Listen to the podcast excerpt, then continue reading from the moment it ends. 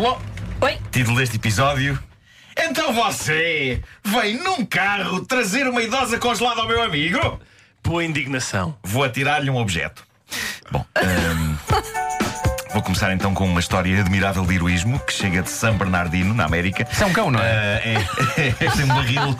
Um barril Um e salva pessoas. Sim, sim, sim, sim. Sabes que aqueles cães nascem com barril já? É, sei, sei, sei. gente não sabe disso. É. Ah, bom, hum, chega da América de um tipo de sítio que não costuma estar imediatamente associado a atos de heroísmo, uma sex shop. ah, uma sex shop chamada Lotions and Lace.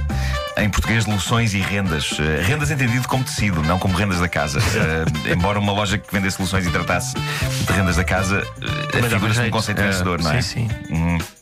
Bom, o que aconteceu na semana passada foi que um homem armado entrou nesta sex shop e exigiu às funcionárias que lhe dessem todo o dinheiro da caixa. Ah, hoje em dia, e se há algum assaltante a ouvir-nos, ele sabe disto. Bom dia, senhor criminoso. Bom dia. Eh, Salvar hoje, hoje em dia, eh, a ideia de dar o dinheiro de uma caixa registradora é um bocado ultrapassada, porque é uma quantidade gigante de pessoas que pagam com os cartões. Mas este assaltante sabia a toda, porque se há sítio onde ainda deve haver muita gente a pagar em dinheiro, é numa loja de artigos eróticos, não é? Porque nem toda a gente quer loções e rendas escrito no extrato do cartão. Claro.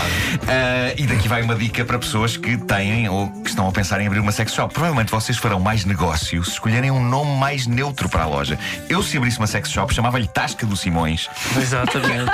É o tipo de coisa que uma pessoa pode confortavelmente ter no extrato bancário. Sem Foi dúvida almoçar, nenhuma. Foi lá almoçar, não é? Fernandes Limitada Impor Expor. É isso. Ok, é isso. tens comprado muita coisa aqui, sim.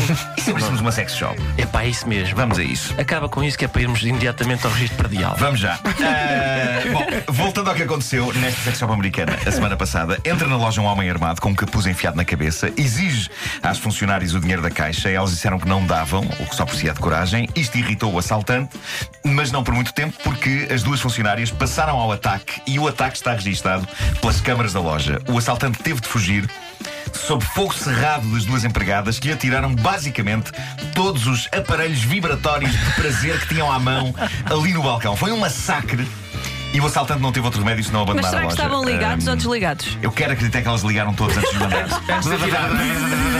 Ah, agora, pelo menos um dos vibradores acertou em cheio no senhor e aquilo parecia Mas que não quando ainda dizem aleija. cheio, mesmo em cheio, não, Não, foi, não. Mas onde? não foi assim tão na em cabeça. cheio. Na cabeça.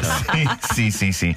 Ah, parecendo que não ainda aleija, ah, se, se não lhe for dado o uso para que foi fabricado. Bom, ah, fica aqui a dica para lojas, mas qualquer tipo de loja, até em bancos, tenham um bom estoque de vibradores debaixo do balcão. Exatamente. Porque os assaltantes pelam-se de medo ah, disto. Bom, também da América chega a história da senhora que aparentemente estava fechada num carro congelada. Passou-se em Hudson, Nova York, que era já tarde na noite. Polícias deram de caras com o carro estacionado, com a senhora de idade lá dentro. Uma senhora tinha uma máscara de oxigênio, tinha o cinto posto e estava com um ar hum, bastante falecido. Ah, os polícias não hesitaram, Quão, partiram quão falecido? eh, Bastante, bastante. de 1 a 10, Um sólido 8. um sólido 8. Um sólido 8. Sólido é Ah, para mais Sólido, sólido e já até com cheiro e tudo. Sim, sim, sim, sim, sim. Já estava. É um, um 8 já em, em rigor mortis. Exato. Bom, eh, os polícias não hesitaram e partiram um dos vidros do carro para tirar de lá a senhora, e foi aí que perceberam. Nas imortais palavras do Dr. José Eduardo Pinto da Costa, médico legista, na famosa emissão televisiva da RTP que mostrava um extraterrestre ser dissecado, que era um boneco. Ah, tal como extraterrestres de vida, esta senhora era um boneco. Era um boneco. Era um Ah. boneco. Desilusão. Era um boneco, eh, era um boneco super realista, um manequim super realista de uma senhora de idade com uma máscara de oxigênio, eh, um boneco completo com cabelo, roupa de senhora de idade, óculos, rugas, manchas na pele, até dentes o boneco tinha, só que era um boneco de tamanho real de uma senhora de idade. Os polícias contactaram o dono do outra carro. saída, penso nesse mercado. Parece que sim. Epá, isto, é, isto é sinistro.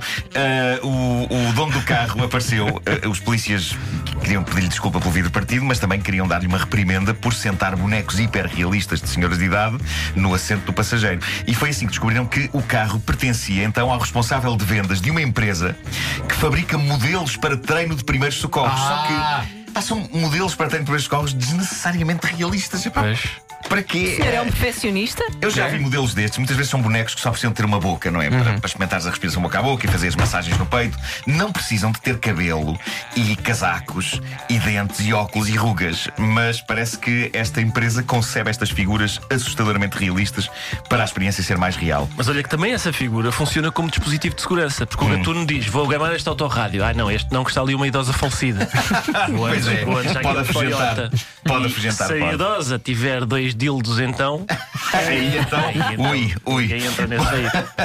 O homem barafustou com os polícias por terem dado cabo do vidro. Os polícias barafustaram com o homem por transportar bonecos realistas de senhoras de idade no assento do passageiro. Ao que o homem respondeu, e com razão, que essa é capaz de ser a maneira mais prática de transportar uma coisa daquelas, que é sentadinho ao lado dele com o cinto posto. É provável que ainda fosse mais estranho levar a criatura deitada no banco de trás ou então ser vista meter uma idosa no porta-bagagens, mesmo que seja uma idosa de borracha. Eu acho que não deve ser fácil trabalhar nesta área de negócio para ser realista. Até o peso da senhora deve ser realista. Tirar aquilo do carro para levar para um cliente é estranho. Gerontoplastic. Fazemos idosas. Deus. Não sei se chama assim a empresa, mas. Mas é um olha, bom nome. Hoje, já hoje Que dei medo. di- Epá, esta, esta edição está cheia de bom grandes dicas. Se bem que não é bem plástico, é mais gerontoborrache. gerontoborrache, bom dia. Olha, a minha idosa está variada.